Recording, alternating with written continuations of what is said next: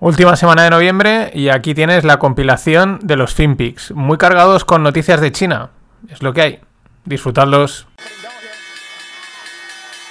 The governments don't rule the world. Goldman Sachs rules the world. Uh, volatility is back in a big way, but interest rates are gravity on stock prices. Anything can happen in markets. I mean, anything can happen in markets. It's going to crash and it's going to fall pretty hard because markets are ruled right now by fear. If I see an opportunity to make money, I go with that. Um, so some people are not actually emotionally or psychologically fit to own stocks. Empiezan los FinPix. Soy Mariano Angulo, esto es No Financieros y vamos al lío. ¡Que invierta su puta madre! 同志们、朋友们、女士们、先生们，二零二零年就要到了， 我在首都北京向大家送上新年的美好祝福。二零一九年，我们用汗水浇灌收获，以实干笃定前行，高质量发展。平稳 ¿Qué tal, no financieros? ¿Cómo va? Este que oís es Xi Jinping, el, presidente chino. Molaría decir que es el, Trump chino, pero no, yo el discurso no creo que este tío sea tan guasón. Eh, este es un discurso random. Bueno, eh, realmente es el, las felicitaciones por la entrada del año nuevo 2020. Ahora pues suenan a coña. Felicitar a la entrada del 2020 es lo peor que podías haber hecho, porque ibas a equivocarte.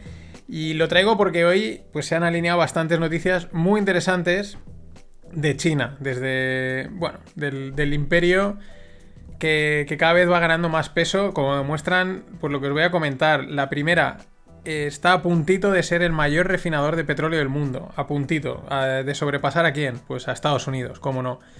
La segunda, el regulador interbancario chino eh, prohíbe la emisión de bonos o sea, al, perdón, a los emisores de bonos les prohíbe comprar su propia deuda, ¿vale? ¿Y por qué? Pues porque, según apunta en el artículo que os dejo en la newsletter, eh, para evitar que los defaults, o sea, los impagos, eh, desestabilicen la economía. Dicen, según este artículo, que esos son eh, signos de estrés financiero en China.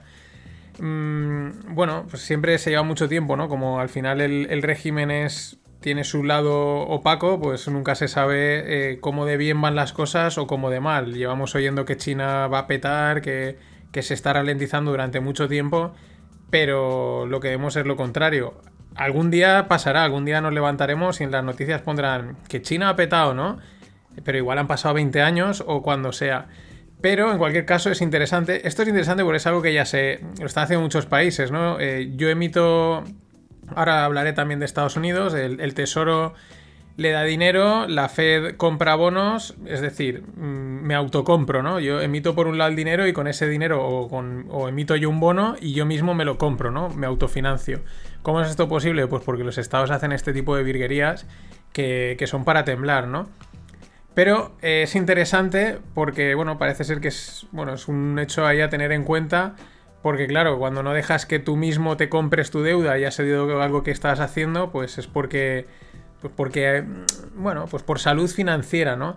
Pero ahora viene la, la más interesante, la que realmente es a saber esto a dónde lleva. Es la siguiente. El, el, gobierno chino va a abrir definitivamente su mercado de bonos a inversores internacionales. Ellos entraron en el, en el acuerdo del, del, World Trade, la, la, combinación, perdón, la Organización Mundial del Comercio en el 1900 o 2000 y algo, 2001 creo que es, eh, digo de oídas, pero el, flujo de capitales está totalmente restringido, o sea, está, digamos, muy controlado por el gobierno chino y cualquier persona no puede comprar deuda, deuda china, es decir, no puede prestarles dinero a los chinos y sacar una, rentabilidad. Y eso lo van a abrir. También, ojo a lo. Yo creo que tiene algo de relación quizás con esto del que os comentaba en el anterior punto. Que, no, que entre ellos dicen, no, pues casi mejor le colocamos la deuda a otros tíos de fuera, ¿no? Pero esto es interesante porque. O sea, esto puede ser muy interesante. Porque, claro, de repente. ¿Cuál es la situación? Hoy en día un inversor que, busca inversión segura, digamos, eh, que son bonos, que es pues eh, tipos de interés renta fija, tipos de interés asegurados, no encuentra. Bueno, lo que encuentra son los high yields, que se le llaman, que son los eh, alta, alta rentabilidad, que es en países pues que financieramente están un poco más cascados, ¿no? Entonces, claro, como financieramente están más cascados, pues si quieren pe pedir dinero prestado tienen que pagarlo más caro. De ahí que se llamen high yields por poneros un ejemplo, Grecia, eh, cuando tuvo su momento crítico, pues era un high yield, vamos, estaba un 17% o algo así, pagaban por los bonos, o un 7, una barbaridad. No sé si era un 17, un 7, una auténtica barbaridad. Ahora está en negativo, acojonante. Bueno, entonces un inversor mmm, tiene ese lado, el high yield, o tiene pues Estados Unidos, Europa, que, que, no le dan nada, o sea, que pone el dinero y le pagan que un 0,25, o sea, apenas. Y esa es una de las razones, siempre lo he comentado, que, que, ha pasado con muchos planes de pensiones. Los planes de pensiones su suelen ser ese tipo de inversores, buscan rentabilidades aseguradas, cosas tranquilitas. Como está cero, pues han tenido que mover a cosas más arriesgadas, como acciones y tal, ¿no? Claro, ahora de repente en China dicen, señores, ustedes pueden comprar aquí deuda por lo que dicen más o menos en torno a un 3%, y dices, ¿qué me estás diciendo? ¿Que ponga el dinero al cero? al 0,25 o incluso a negativo, o que lo ponga a un 3, eso puede desencadenar un flujo de pasta de un lado a otro enorme. ¿El riesgo cuál es? Bueno, me pagará deuda, o sea, China hará un default, o sea, dejará de pagar la deuda en algún momento, me la jugarán, no se sabe, es verdad que estás invirtiendo en un gobierno, en un régimen eh, muy opaco, tienes que creer en ellos, eh, pero también es verdad que yo creo que culturalmente eh, los chinos te la, van a te la pueden jugar por cualquier lado, pero no creo que en la deuda. O sea, si sabéis las historias de todos los negocios chinos que hay en España, eh, sabe, se financian ellos, les envían dinero desde sus pueblos, se envían ellos trabajadores y por lo que se cuenta es que pues fallar a ese compromiso es, vamos, te, te, lacra, ¿no? Te crea una imagen allí, no vuelvas a tu pueblo y eso es como algo muy cultural, ¿no? Entonces, no sé, yo diría que en ese sentido pueden, la gente puede fiarse, pero también está por otro lado el decir al final es el dinero. Oye, que te pongo al 0% o lo pongo al 3%. Y ya digo, eso puede ser. Eso lleva dos consecuencias. Un flujo de pasta enorme hacia China a comprar esos bonos. Ellos empiezan a exportar su, sus, sus, yuanes, ¿no? Su capital. Eh, claro, ¿qué puede presionar? Puede presionar a que Estados Unidos y, Euro y luego Europa eh, tengan que subir sus bonos, los, los tipos de interés. Caída de los precios de los bonos y salida de flujo de pasta de las acciones a, donde hay tipos de interés, porque hay gente que está metiendo dinero ahí en acciones y no querría, pero con la represión financiera que hay, no le queda otra. Esta es la jugada, esto es mmm, a saber, es lo que, lo que ponen. Eh, ¿Cuáles son las consecuencias? A saber cuáles son las consecuencias. Pero mucho ojo con esto.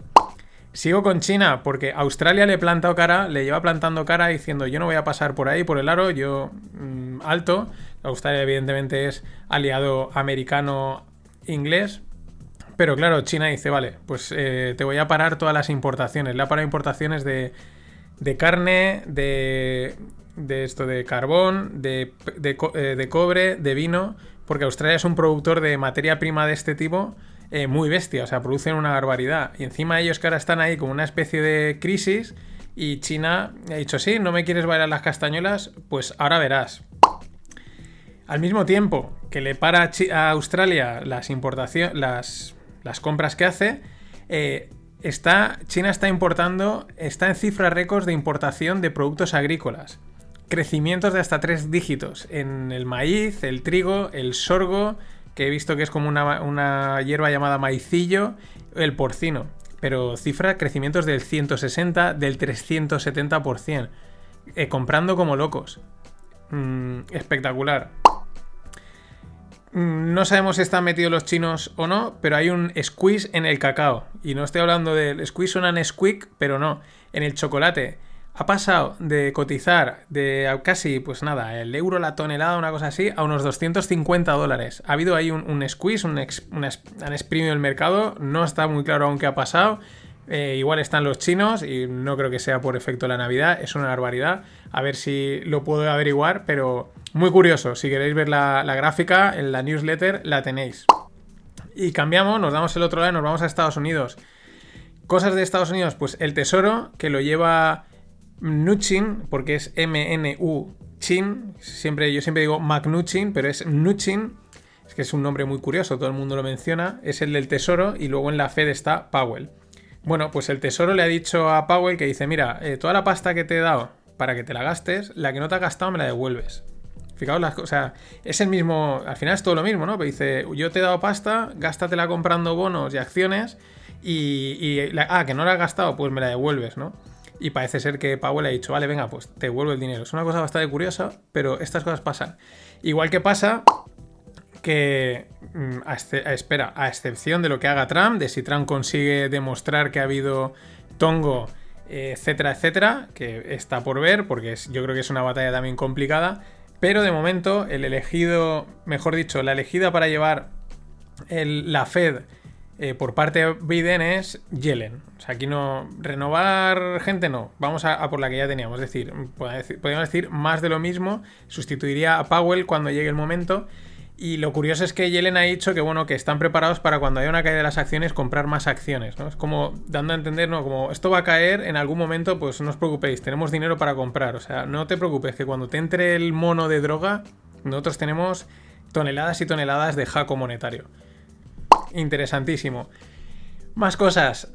Eh, datos de las tarjetas de crédito de los americanos. Bueno, ya sabéis que aquellos son de. Aquello viven al día, tiran un montón de tarjeta, etc. Pero es curioso porque han reducido en casi 100.000 millones eh, las deudas en las tarjetas de crédito de unos 755.000, 800 y pico mil. Eh, han reducido en 100.000 millones por la caída del consumo el, COVID ha hecho que la gente consuma menos, vaya menos a los restaurantes, allí son de tirar de tarjeta, tarjeta de crédito, yo hoy me tomo el chuletón, ya lo pagaré cuando toque. Y también por las ayudas del gobierno, ¿no? Es bastante curioso cómo... Ahí está la duda, ¿no? Si, la gente a lo mejor no consume, ¿qué hace? ¿Ahorra? Pues no, han, amortizado, digamos, eh, un poco de crédito, lo cual es, no la llama la atención. Quizás por eso todo el dinero que le están metiendo al mercado los americanos a través de sus estímulos pues es un ejemplo más de la M2 que le llaman, que es la circulación del dinero en segundo nivel, ¿no? Y este es un ejemplo de cómo mm, mm, ah, no, circula. El que sí que está circulando y fuera del oro es eh, salidas de capital. Está marcando récords de, gente que está retirando, eh, pues vendiendo posiciones en oro. Récords. Al mismo tiempo, hay récords de entrada de dinero en las bolsas. Mm, avaricia eh, pura y dura, eh, no sé cómo le dicen, ahora no me sale el nombre, codicia pura y dura, eh, mucho ojo, porque también mm, las correlaciones lo que dicen es que cuando hay mucha retirada de pasta del oro es para... Están en previsión de, posibles caídas, están para preparando para margin calls o algo así. En cualquier caso, pero además, mm, récord, récord de salidas del oro y no tiene nada que ver con Bitcoin, que no se flipe esta gente. Siguiendo con. Bueno, pasando a empresas, perdón. LVMH, el grupo francés de, marcas de lujo, pues cancela la compra de Tiffany. Lo contamos en la temporada pasada. iban a, se habían lanzado a comprar Tiffany, la mítica joyería de Nueva York. Bueno, ahora es una cadena mundial. De la típica. se hizo también famosa por la película eh, Desayuno con Diamantes. Y bueno, que no la compran. Tiffany ahora dice que eso es romper el acuerdo, que irán a, tribunales, etc. A mí lo que me llama la atención es que me acuerdo que salieron un informe que el VMH había acudido a coger pasta del, del, Banco Central Europeo y tal a tipos negativos o casi cero para financiar la compra de Tiffany. ¿Qué han hecho con esa pasta? Listos. Hay que ser muy listo y hay que tener contactos, claro. Más cosas. Amazon lanza la primera, digo, la primera, la farmacia online aquí en España. Eh, se han puesto todos a temblar, pero yo creo que no es culpa de Amazon. Ahora luego pondré en las startups un ejemplo. Eh, es uno de los casos en los que hay que correr. Y si no corres, el coco te come. Y los cocos, los Google, los Amazon, los Facebook, están ahí y las intenciones y su plan está claro desde hace tiempo. Entonces, eh, te pueden pillar hace unos años te podían pillar y, guau, no, esto no lo podía venir, pero esto lo tienes, que, lo tienes que ver venir. Y no hablo de las farmacias, hablo de cualquier tipo de negocio, de comercio. No porque tú tengas que montar un Amazon, pero sí que, oye, que alguien monte o montar algún tipo de, infraestructura de e-commerce que aglutine y que dé ese tipo de servicios. Pero ahora luego en las startups os hablo de un, caso, un caso del ejemplo, ¿no? De en vez de esperar a que venga el coco, hay que correr para que el coco no te coma. Eh, soft, eh, no, perdón, softy.tv. Es una televisión que llega a Europa de la mano de Samsung. Me parece muy interesante. Como no, funciona con suscripción. Hoy en día, si no, tienes un servicio de suscripción, no eres nadie. Pero lo que hace son cortos. O sea, es una televisión de suscripción que son cortos. Eh, que me, es un, yo creo que es un formato interesante. Y puede que sea un formato que tenga bastante recorrido, ¿no? Hoy en día que hay tantísima información, eh, ahí hay una duda entre formatos largos o muchos formatos cortitos, ¿no? Y bueno, pues me ha parecido, no la conocía, softy.tv. Y vamos con una historia de, de las redes sociales. Eh, nació Snapchat, ¿no? Que eran como esos vídeos cortos. Mm, entonces cogió Instagram y le copió a Snapchat esos vídeos. Llamémoslo, eh, supongo que son snaps, pero es que es una red que gasta más en Estados Unidos. Entonces Instagram le copia a Snapchat sus vídeos y son las stories, ¿no? Las stories que, que ahora pues también han copiado eh, Twitter, pero Twitter le llama Flits. Y también las ha copiado Marca. Eh, sí, Marca, el diario deportivo. Y también las ha copiado Visual, Visual Code. Vale, pero es que eh, por otro lado llega TikTok y saca sus TikTok, ¿no? Sus vídeos que son como las stories, pero con musiquita y llenas de tonterías. Y entonces Instagram dice, bueno, pues yo voy a copiar las stories, pero no voy a llamar eh, las, perdón, los TikToks, pero no voy a llamar TikToks ni stories con música ni no, le voy a llamar Reels. Y entonces ahora Snapchat va a copiar los Reels y los TikToks. Y entonces al final esto va a ser un jaleo porque va a ser como la banca. Al final va a haber un solo banco y esto pinta de que va a haber una sola red social, pues ya no vas a saber si en qué, por, los colores, porque una es de color azul y otra es de color rosa, pero es que no vas a saber en, qué red social te estás moviendo. Vaya jaleo.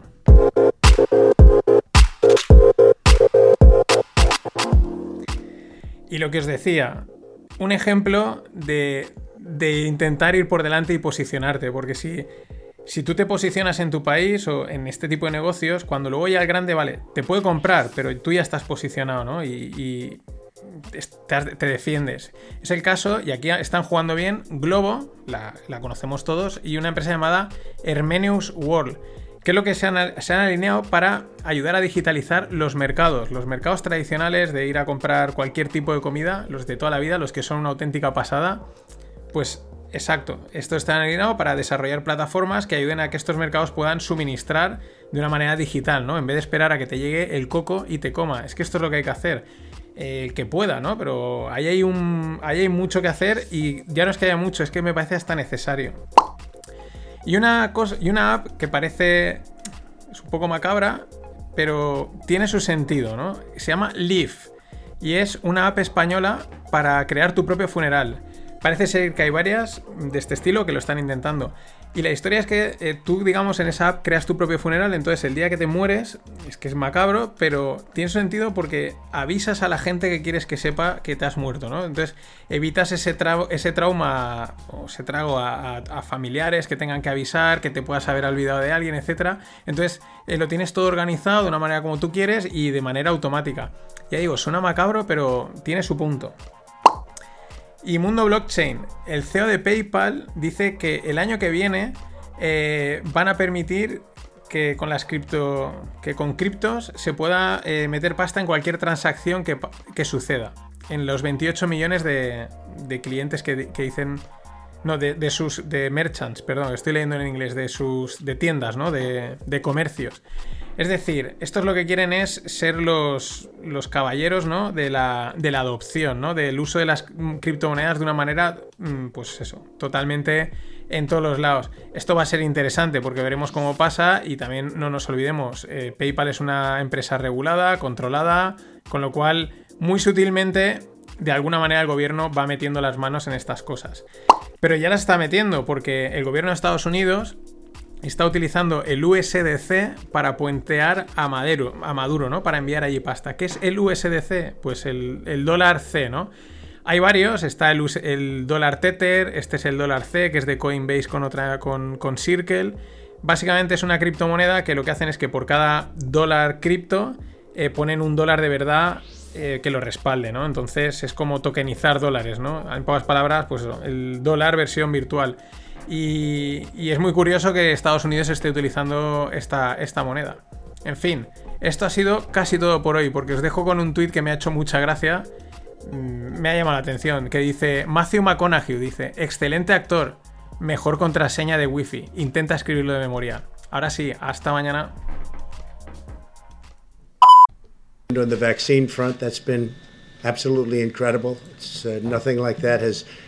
Ever happened medically, and uh, I think people are acknowledging that, and it's having a big effect. But uh, the stock market's just broken 30,000. Never been broken that number. That's a sacred number, 30,000. Nobody thought they'd ever see it.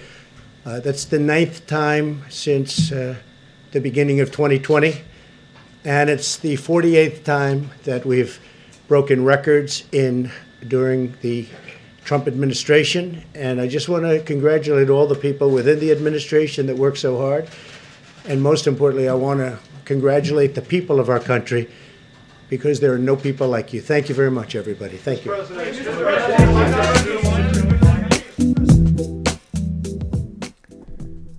Hola, no financieros. Aquí estamos con, con, el jugón de Trump, porque esto es una rueda de prensa que convocaba para dar unos remarks, para dar unas pequeñas declaraciones. La prensa duraba lo que oís. Salía para decir que el Dow Jones estaba en los 30.000 máximos históricos, la novena vez, la no sé cuántas veces que había superado, lo cual tiene gracia porque históricamente el Dow Jones mm, en cuatro años mm, ha batido muchas veces sus máximos. Y, y bueno, y decía eso y se piraba, ¿no? No dejaba ahí a los, a los periodistas hablar. Lo entiendo también porque al final es una, es una relación que se ha roto totalmente mmm, por parte de todos, ¿no? Ha tenido desde el principio periodistas que han ido muy a la contra excesivamente. Él también se ha enconado con ellos y les se acaba enconando con otros y los otros con él. Y bueno, pues eso al final tampoco les va a dar ahí mucha info, sale, corta. Y, y también por otro lado suena como un poco a Suena un poco a despedida, ¿no? Ese, oye, eh, la gente de Estados Unidos de América, eh, quiero dar las gracias a la administración. ¿Por qué también un poco? Porque ayer salía la noticia que la Secretaría General de Administraciones daba la orden, evidentemente mmm, eso venía desde Trump, eh, de, de, iniciar los trámites para el traspaso de poderes a Biden. Claro, mmm, suena así, dices, ostras, esto es como que está concediendo, ¿no? Por eso no, ahí ya no se ha oído, pero muchos periodistas le decían, ¿por qué no está, por qué no concedes, ¿no? ¿Por qué no das la victoria a Biden? Él se piraba, evidentemente también tuiteaba que decía, la Secretaría General de Administración es la encargada de, iniciar estos trámites, pero no es la que determina quién es el presidente. ¿Esto en qué sentido va? Pues que él va a seguir peleando, él va a morir con las botas puestas o no, porque también ayer lo que sucedía es que en Pensilvania eh, certificaban los resultados. Pero esto por otro lado también había gente que salía y decía que esto de que Pensilvania eh, pues certificase los resultados actuales, es decir, para los eh, demócratas, eh, como que estaba previsto y lo único que hace es empujar más el caso al Tribunal Supremo, que es, parece ser donde quiere llevarlo, llevarlo Trump. En fin, de momento parece que es verdad, es una cosa rara porque él tampoco así como otras veces siempre sale ahí más animado, se le ve últimamente como apagado, como que ve que lo tiene muy complicado, que va a hacer ser complicado. Independientemente de que haya habido eh, robo o no, o haya habido jugada, eh, es la sensación que da. Pero bueno, veremos a ver, porque este tío como de cualquier día coge y, y, y, lo pone todo patas arriba. Eh, una pequeña fe de ratas, porque ayer creo que me colé y dije, el, bueno, a priori Yellen va a ser la elegida por Biden para llevar el tesoro, con lo cual creo que ayer dije que sustituiría a Powell, que está en, en el Fed, en el Banco de la Reserva Federal, y no es así, sustituiría, o sea, Yellen sustituirá a Mnuchin en el tesoro. Y Powell seguirá porque los, los ciclos de cambio de la Fed son distintos, no, coinciden con el, con el cambio de presidente, ¿no? Cosas curiosas de Yellen, pues que es más de lo mismo, o sea, es más de la que de lo, ella ya estaba en la anterior administración y en ese sentido no cambiarán mucho las cosas. Incluso hay gente que apunta que realmente va a ser otra vez una fusión total y meterle pasta al mercado a tope. Por eso quizás el mercado está tan disparado, subiendo mmm, como si aquí no hubiese pasado nada. De una manera, pues, francamente, exuberancia irracional pura y dura.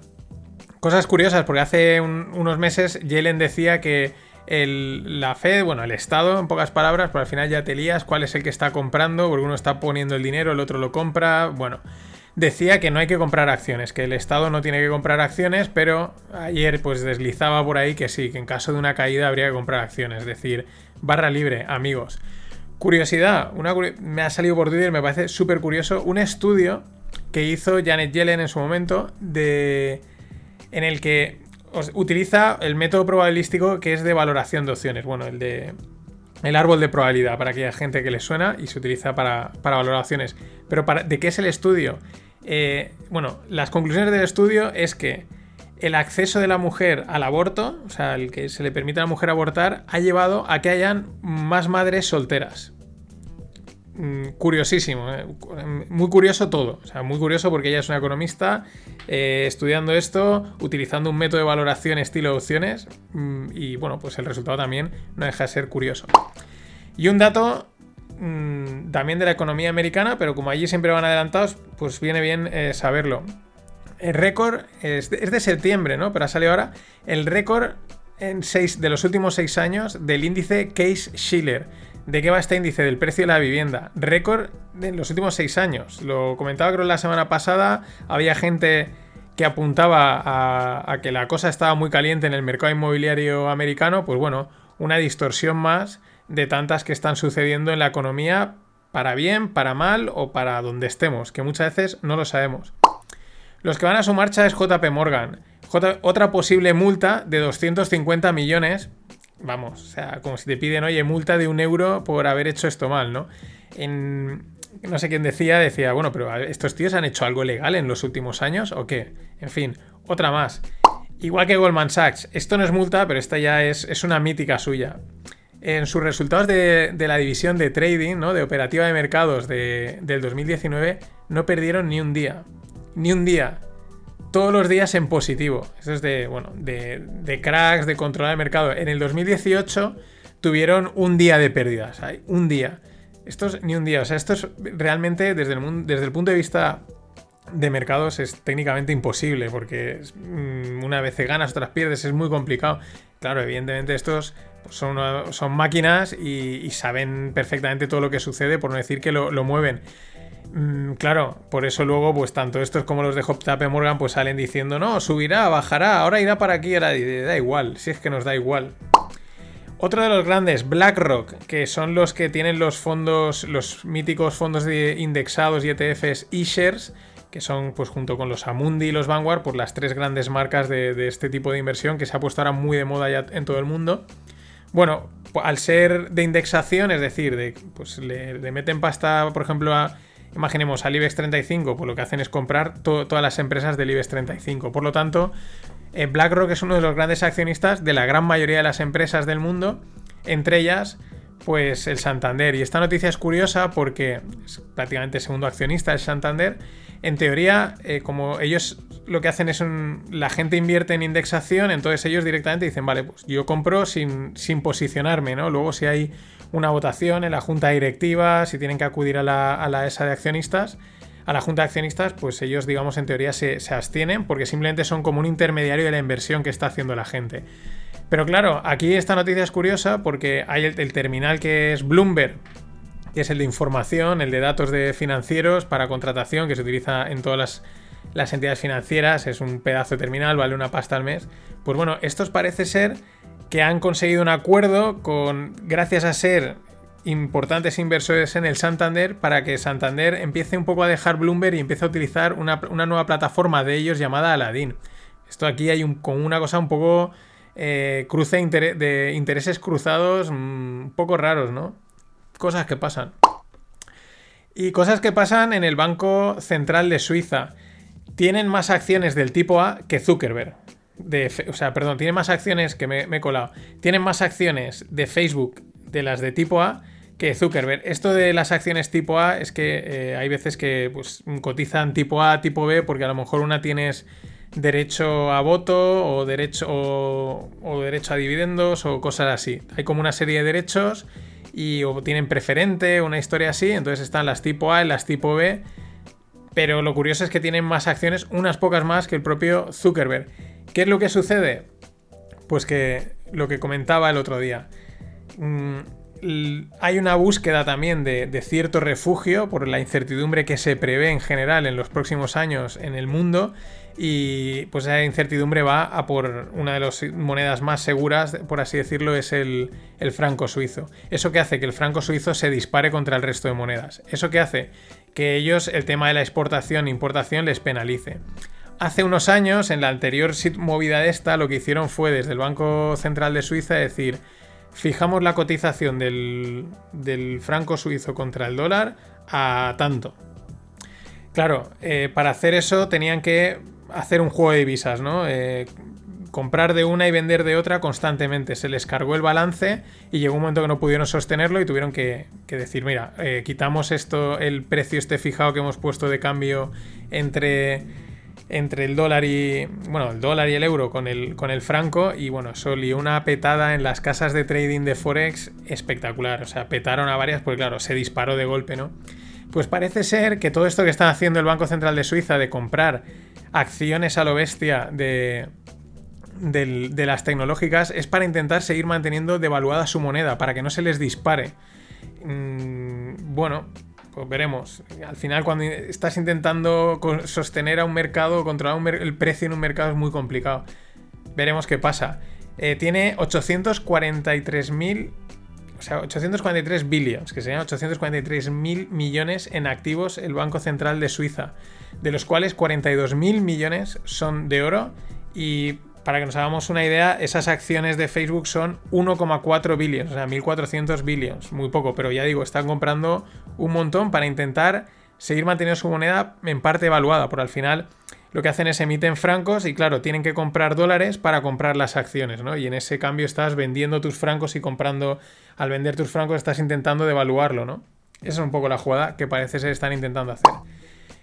Y aquí en España, los accionistas del grupo Prisa, el mayor uno de los grupos de, bueno, el grupo de comunicación más importante, no sé por, por facturación, seguro que no, pero por presencia y por influencia en la opinión pública, política, etcétera, pues seguro el más importante es un, vamos, es un arma mediática directamente.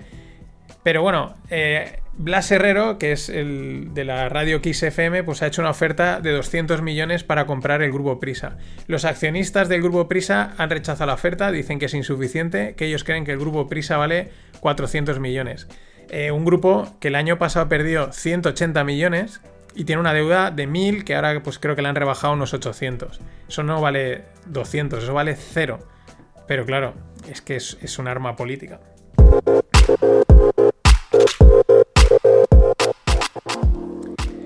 Y vamos con una noticia eh, que ha salido hoy en, Twitter y claro, enseguida han salido las mofas. En parte, pues tiene lógica, ¿no? Eh, es que son eh, la, noticia es de una revista que se llama Fuera de Serie y dice tres emprendedores que se conocen desde siempre montan una empresa de alquiler de yates de lujo, jets privados y mansiones mm, también de lujo, ¿no?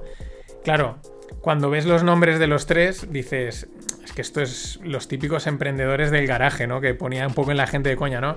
El primero se llama, los tres son del 88, bueno, pero está, está aquí. Pero es que, claro, estas cosas también hacen gracia porque el primero se llama Borja Barrilero Maestre, bien, dos apellidos. Ahora viene lo divertido, porque son gente de apellidos compuestos, y a mí eso me mola mucho los apellidos compuestos. El segundo se llama Tadeo Aznar Pan de Soraluce.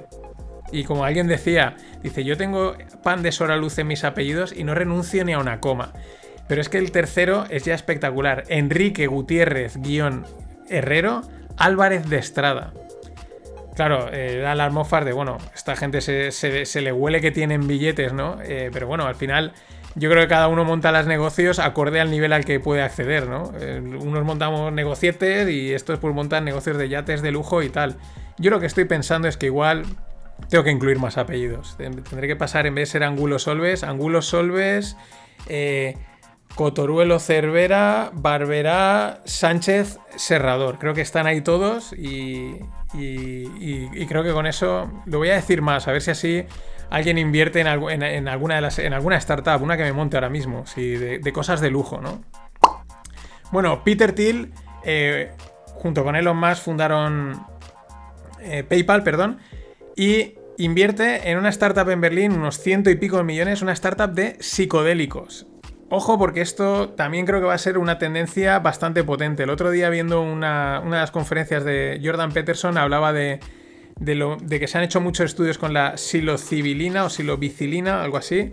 Eh, me la he mirado antes y me lía el nombre un montón que bueno, son drogas psicodélicas que generan estados alterados de conciencia, pero parece ser que tienen en ciertas enfermedades, en ciertos momentos, tienen un impacto muy bueno gracias a ese estado alterado de conciencia. Entre ellos, por ejemplo, en enfermos terminales.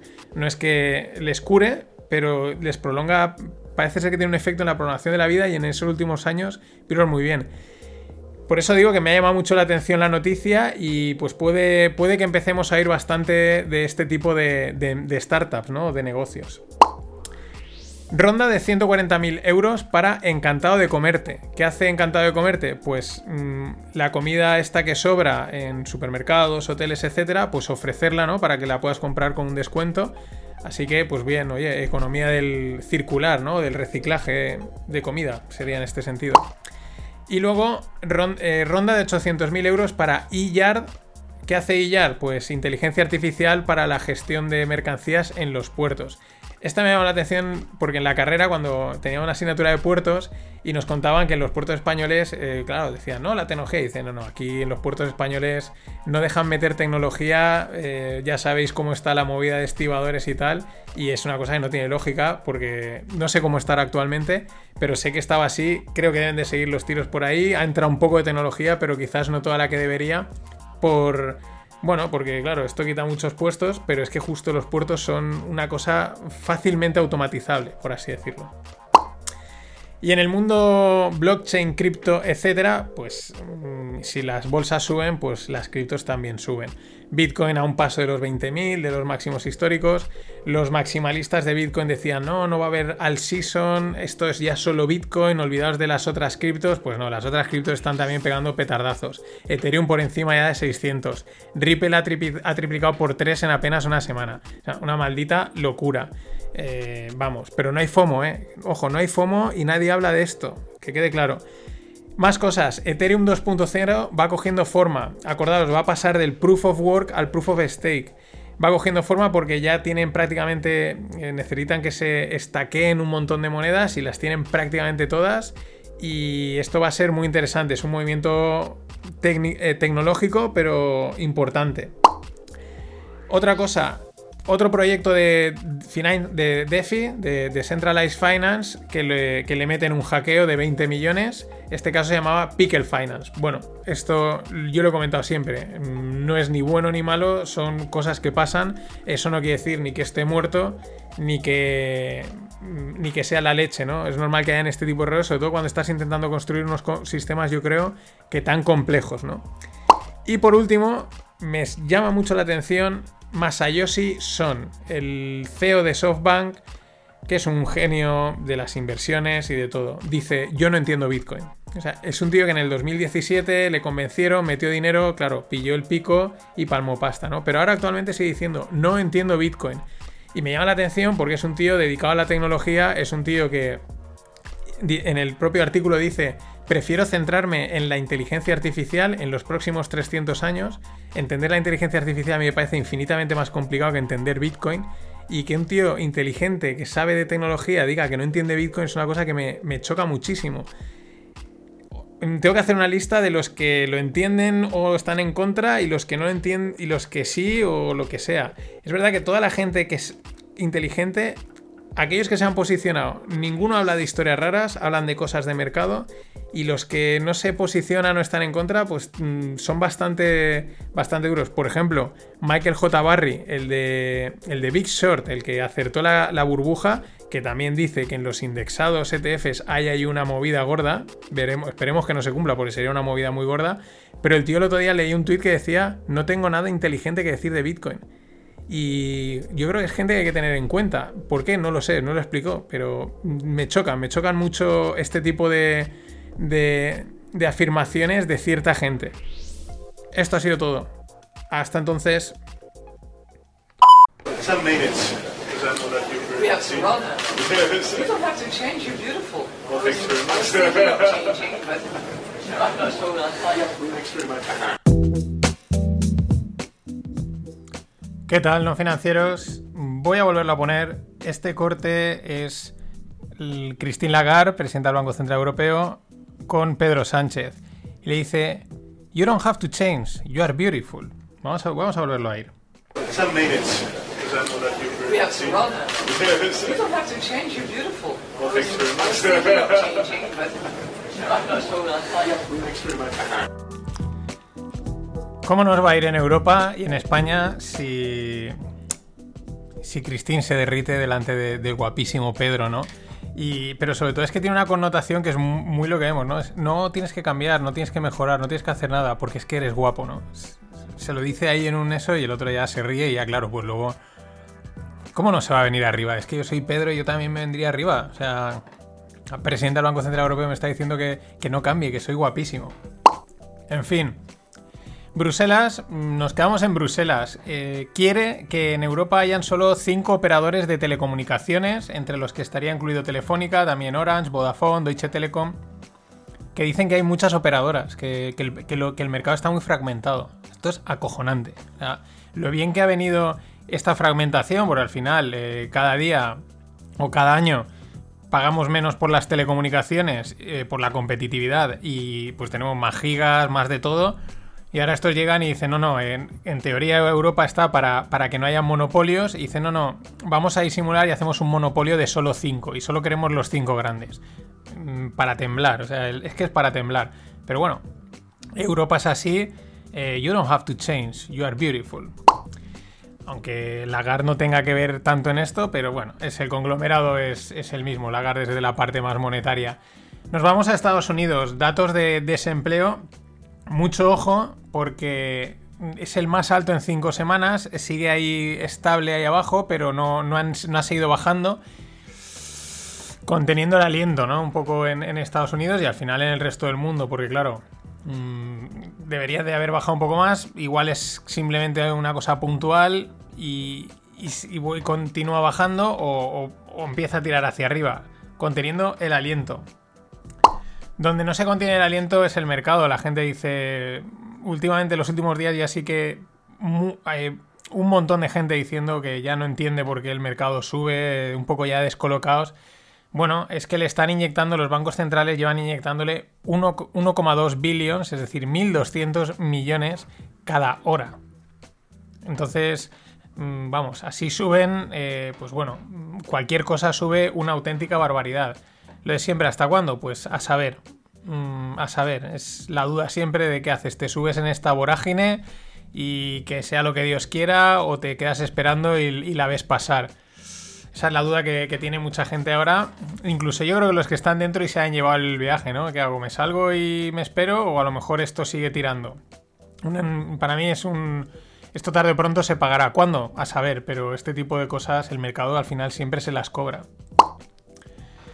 Estrés financiero en China, lo, hablaba estos días. mm, noticia de Bloomberg, pues bueno, una cadena de defaults. O sea, de, digamos, el default es una, no es una quiebra como tal, es un impago, es un evento de crédito, ¿no? Has fallado en tus compromisos. Una cadena de defaults en empresas propiedad del Estado, pues ha creado una onda expansiva en el segundo mercado de crédito más grande del mundo, ¿no? Esto es lo de siempre, lo, mismo que decía el otro día. De China siempre salen este tipo de noticias de cuidado, cuidado, que, China va a petar, que no sé qué, pero parecido al mercado. Mm, Sigue tirando, ¿no? Entonces, a saber, cualquier día peta o no. Pero ahí están los datos. Un ejemplo sí que es el que comenta un analista llamado Petis, que os dejo en, en la newsletter el hilo, pero habla del ejemplo de la ciudad de Tianjin. ¿Qué pasó con la ciudad de Tianjin? En 2008, con la crisis financiera, eh, creció un montón. ¿Por qué creció un montón? Por los estímulos monetarios. Le metieron pasta para contrarrestar el efecto de la crisis. Y la ciudad creció a lo bestia. De una manera tan rápida que la especulación en todos los sentidos se desbordó, pero aún así siguió siendo un ejemplo de crecimiento nacional. Resumen, ¿qué sucede hoy? Pues que es una ciudad con algunas zonas prácticamente fantasmas, porque se construye un huevo y están ahí fantasmas, la altísima deuda, entre comillas, los estímulos, o sea, los eufemismos estos, la altísima deuda desaceleró la economía al y con ello se desaceleró el crecimiento y por lo tanto el peso de la deuda eh, pues pesa, eh, carga, ¿no? La carga es mayor y están en una espiral mm, de hundirse, ¿no? Y ahí está el tema de a ver qué hacen, si consiguen vender activos y pagar deuda o dejar que eso se siga ahí afonando.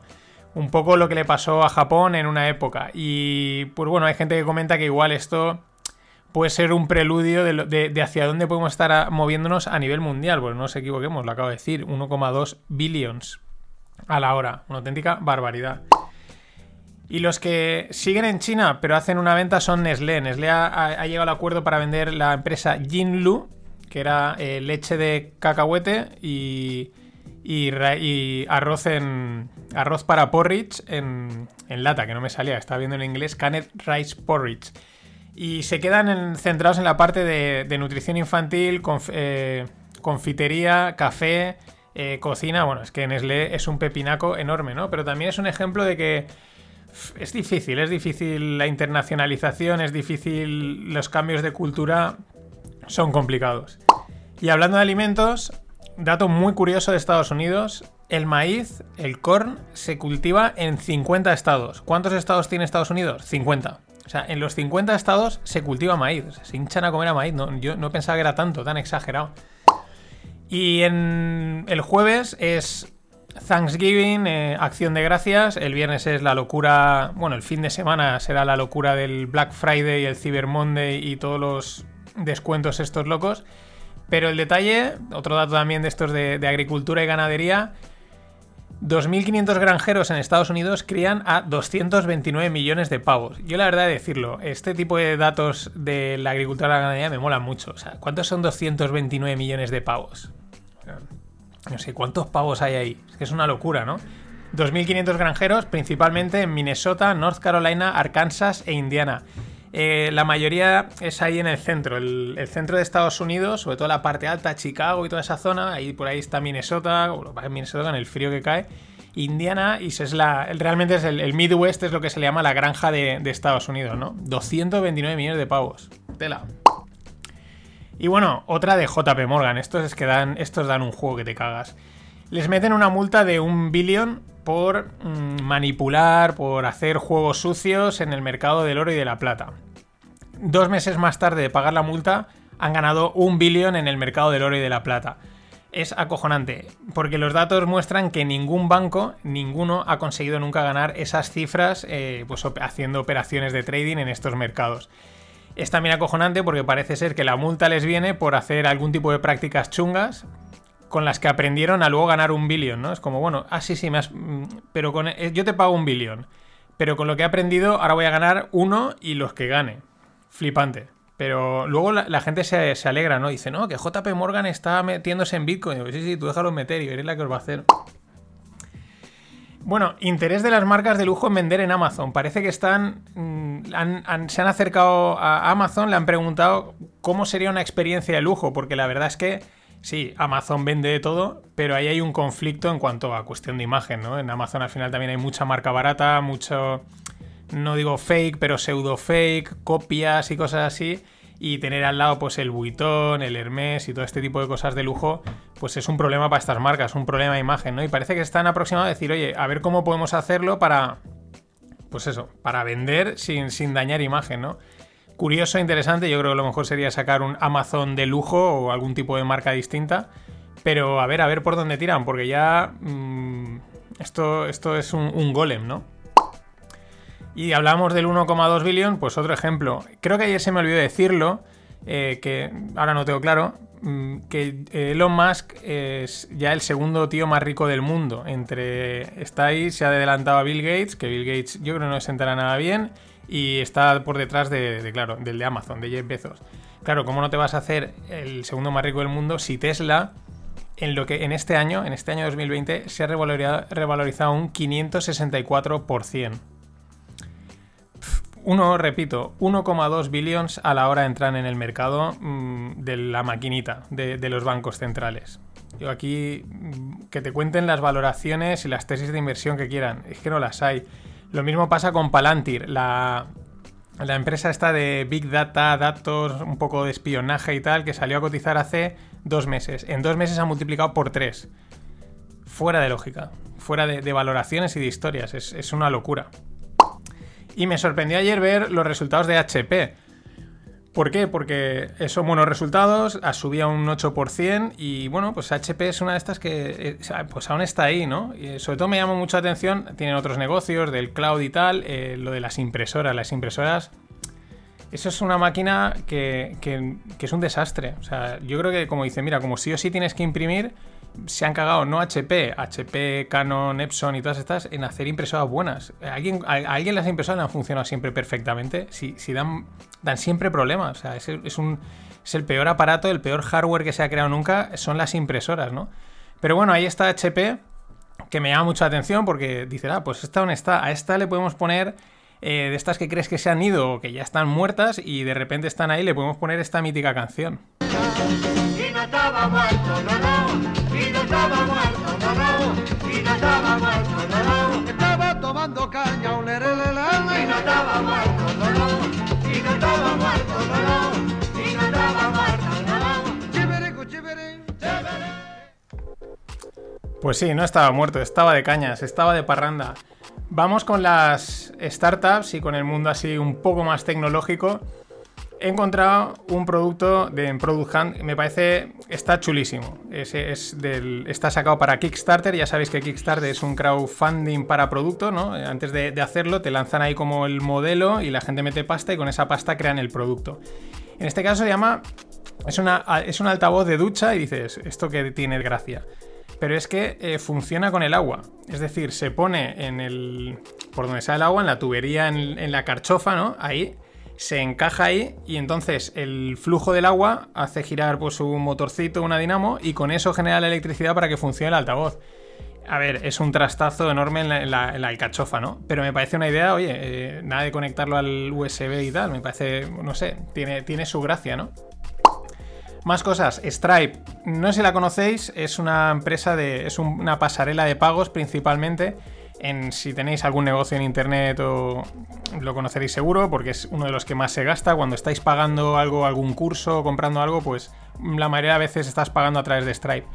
La ronda que han hecho eh, la valora en 70 billions. Él ponía más o menos que Mastercard eran 240 billions, no sé qué. Este es un. Me parece. Es de estas empresas que hay que tener en cuenta porque, porque están. Es que si hablábamos de Shopify, del comercio online y tal, pues de estas que no te enteras, pero están ahí detrás metidas en todos los pagos, esta es una. Hay que tenerla muy en cuenta. Y luego, una ronda que me ha llamado la atención es la de Road STR. 770.000 euros han levantado y es una app, bueno, me ha llamado la atención, yo no soy muy este, de estas cosas, pero sé que hay mucha gente muy fanática. Es una app que pone en contacto a los apasionados del motor.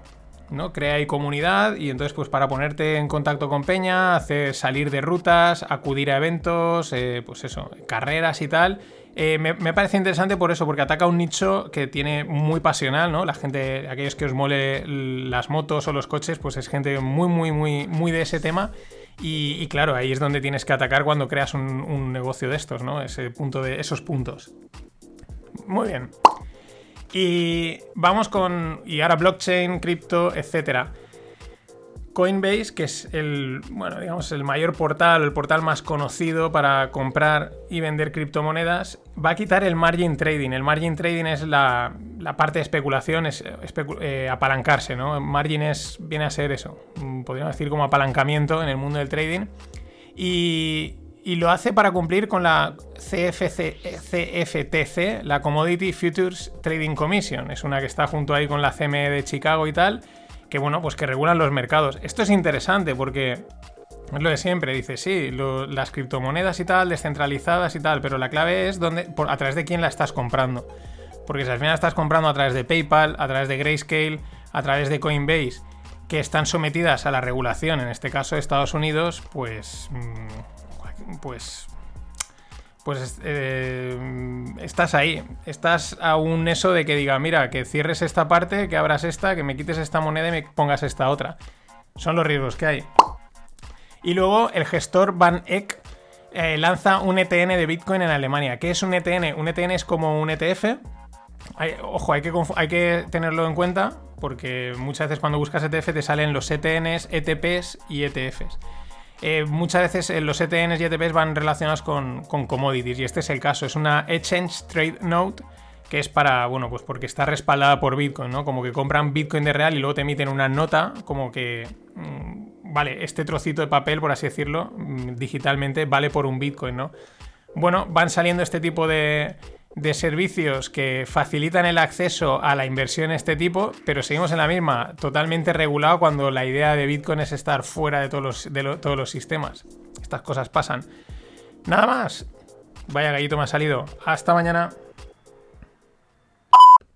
What should we give thanks for this season? Well, first, let's be thankful for democracy itself. In this, in this last election, the one that just took place, we've seen record numbers of Americans exercise their most sacred right, that of the vote, to register their will at the ballot box. Think about that. In the middle of a pandemic, more people voted this year than have ever voted in the history of the United States of America. Over 150 million people cast a ballot. Simply extraordinary. Many waiting in line five, six, seven, eight hours to vote.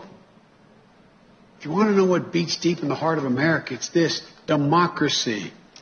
The right to determine our lives, our government, and our leaders. The right to be heard. Our democracy was tested this year.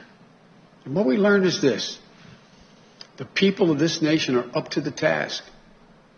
In America, we have full and fair and free elections.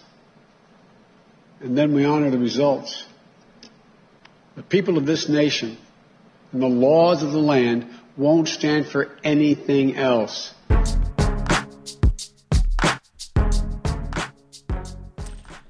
¿Qué tal, no financieros?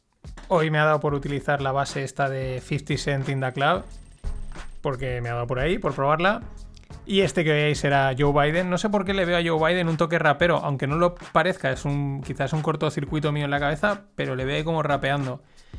Mm, Bueno, es más aburrido, evidentemente, que Mr. Trump. Pero esto es muy curioso, es el discurso de, pues como de acción de gracias, ¿no? Y está hablando de que hay que felicitar a los americanos porque han votado más que nunca, la democracia está mejor que nunca. Es como ahora, o sea, no sé, me suena como a excusa, ¿no? Como a justificación. Porque claro, en la situación en la que estamos, a mí me choca mucho el, discurso, ¿no? Digo, oye, enhorabuena americanos, disfrutar de comeros el pavo, ¿no? Pero me sales con el rollo eh, justificando los resultados, ¿no? Que en teoría te son, ¿no? Como, no, no, que no sé. Me llama mucha atención. Cosas que pasan. Eh, cosas que en el otro lado también pasan cosas curiosas, porque esta semana el, equipo legal de Trump decía que una de sus de sus integrantes, que se llama Sidney Powell, pues que no formaba parte del equipo, ¿no? Era un poco como que la apartaban o algo así, una especie de despido. Pero ayer sale que Sidney Powell ha interpuesto dos demandas contra Michigan porque el fraude está aprobado. Dices, pero esta tía no la han tirado, no está fuera del equipo de Trump. He leído el artículo que ponen en Zero Edge, pero no, no he encontrado que, que expliquen cuál es la relación. O sea, te has salido, pero ahora estás poniendo las demandas.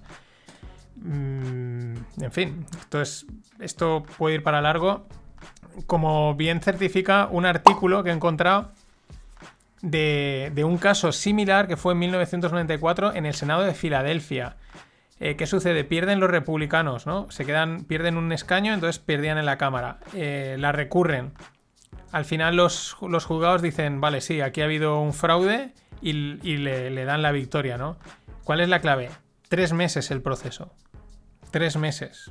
Mm, esto el otro día, un vídeo de estos de gente que pues, dice cosas, ¿no? Y bueno, yo también digo cosas, ¿no? Pero bueno, que se meten como en el rollo así conspiranoico y estas cosas y no conocía y decía, dicen que para que para acción de gracias van a empezar a soltar cosas. Pues más o menos han empezado a moverse cosas. Pero ya digo, es que esto. Creo que aún, creo que quedan. Creo que titulares que dar con esto. No está todo el pescado vendido.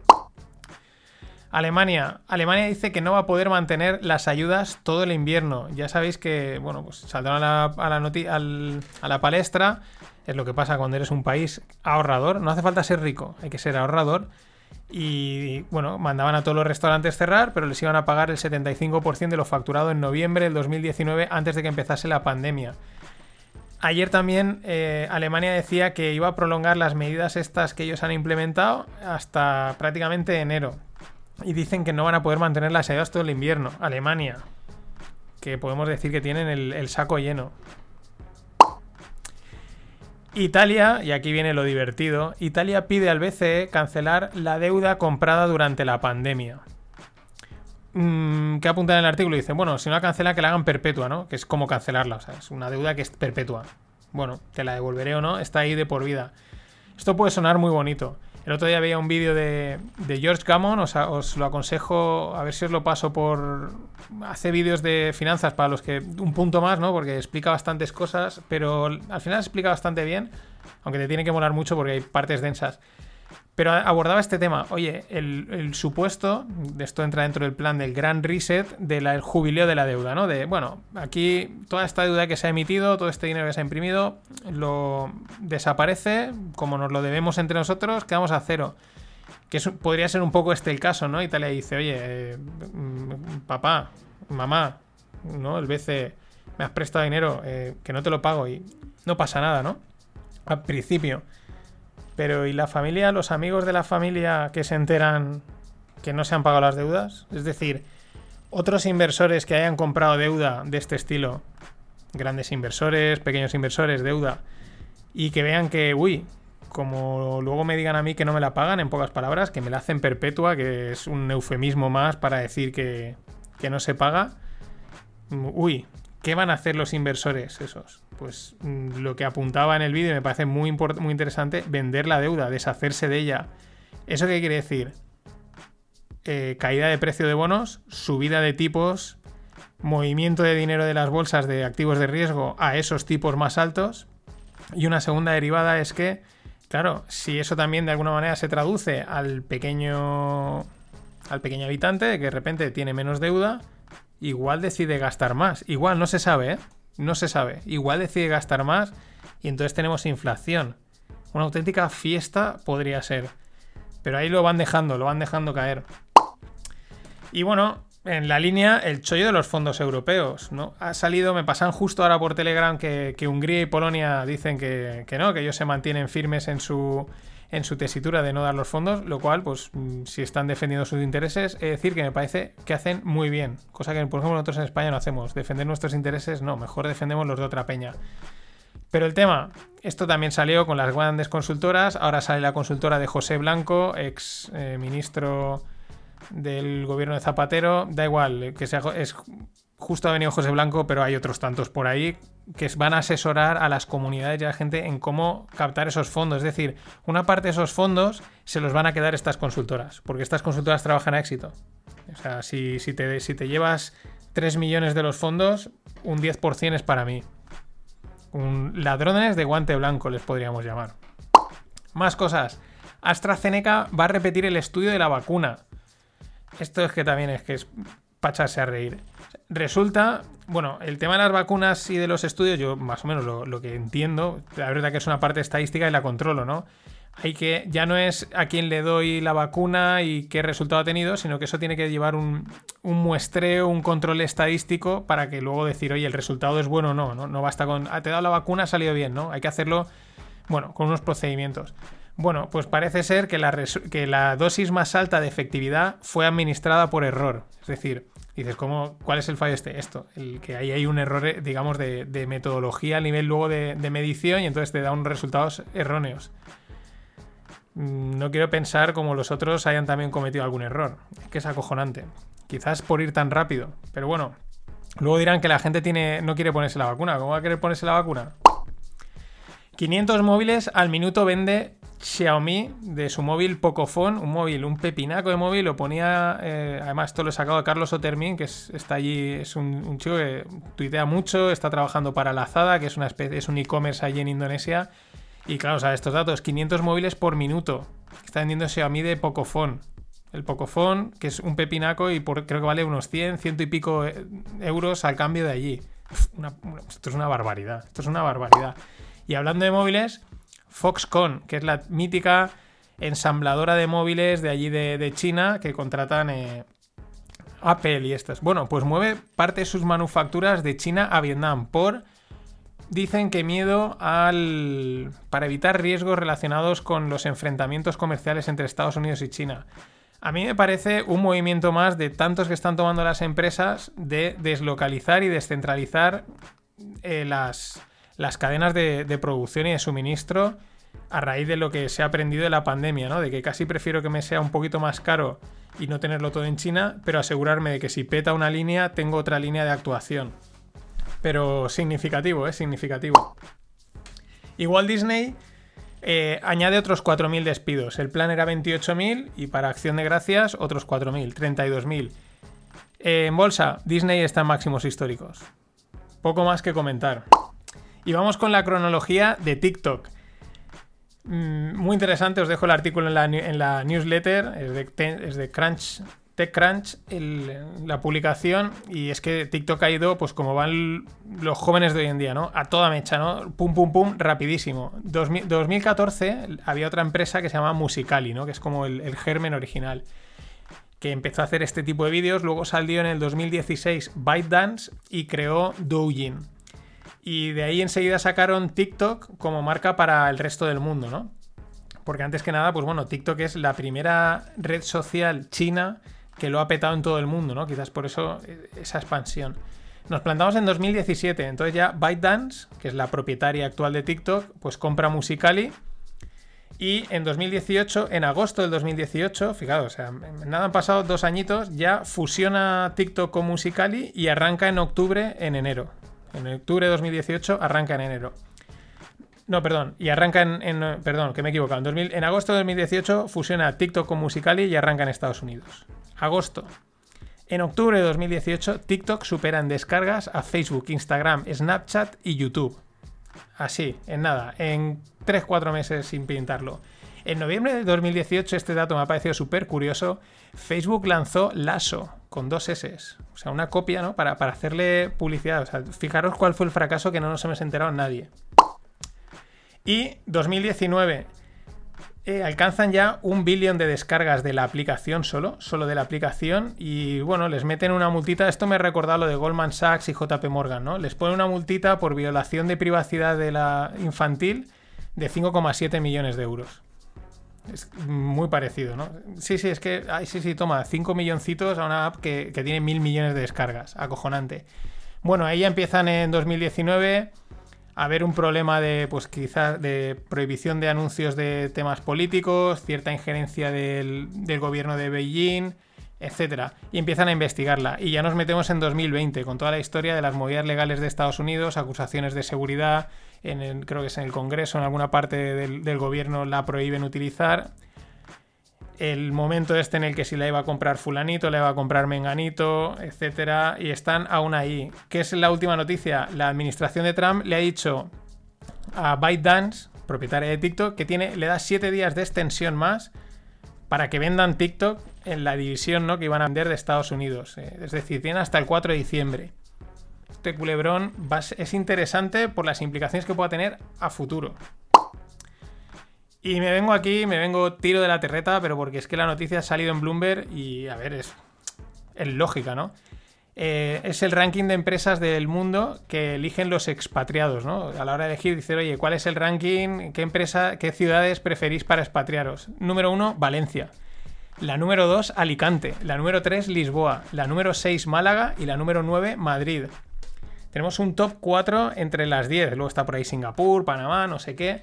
Y es lo que comentaban en Twitter. Dice, joder, es que tenemos una oportunidad de oro para atraer eh, pues, freelancers, trabajadores, expatriados, eh, toda esta gente que va a trabajar, eh, ya no va a trabajar en la oficina. Aquí tenemos en toda España un clima perfecto, una comida cojonuda. Eso nos falta, pues lo típico, un poquito de buena fiscalidad y lo tenemos hecho. Pues no.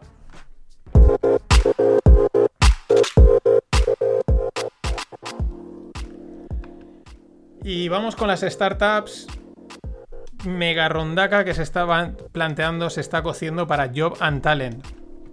Están buscando, están, parece ser que van a cerrar 60 millones o están ahí a puntito.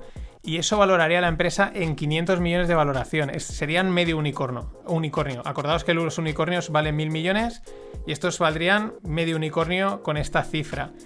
Bueno, es una empresa que ha pivotado mucho. Entre el 2015 y 2016 se ve que tuvieron unos problemas muy gordos. Es verdad que yo recuerdo que estos se dedicaban a otra cosa. Ahora es una ETT digital que facilita mucho los, las contrataciones temporales, ¿no?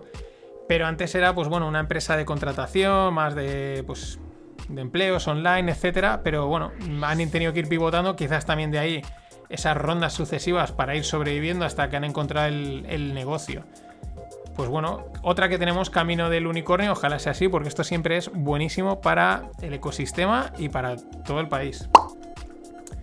Y una ronda de 600.000 euros para Cole.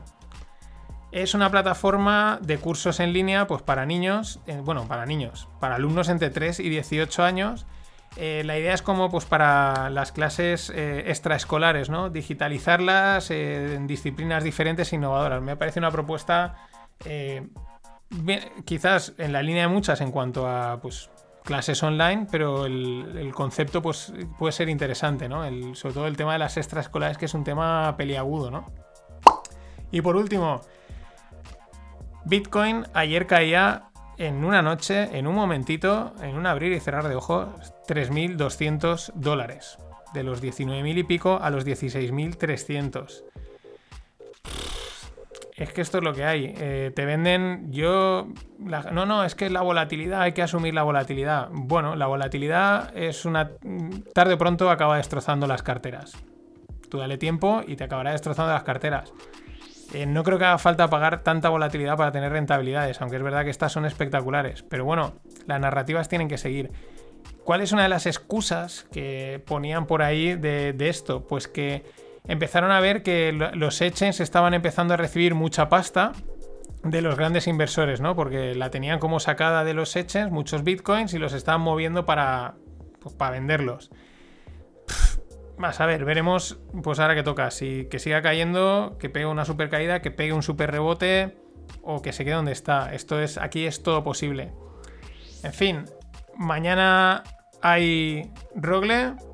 Os, os va a sorprender, os va a sorprender muchísimo, es chocante.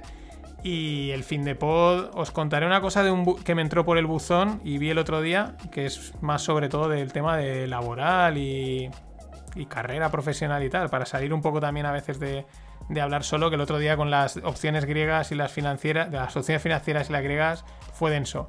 Ahora sí, nada más. Hasta entonces. Always look on the bright side of life. Always look on the light side of life.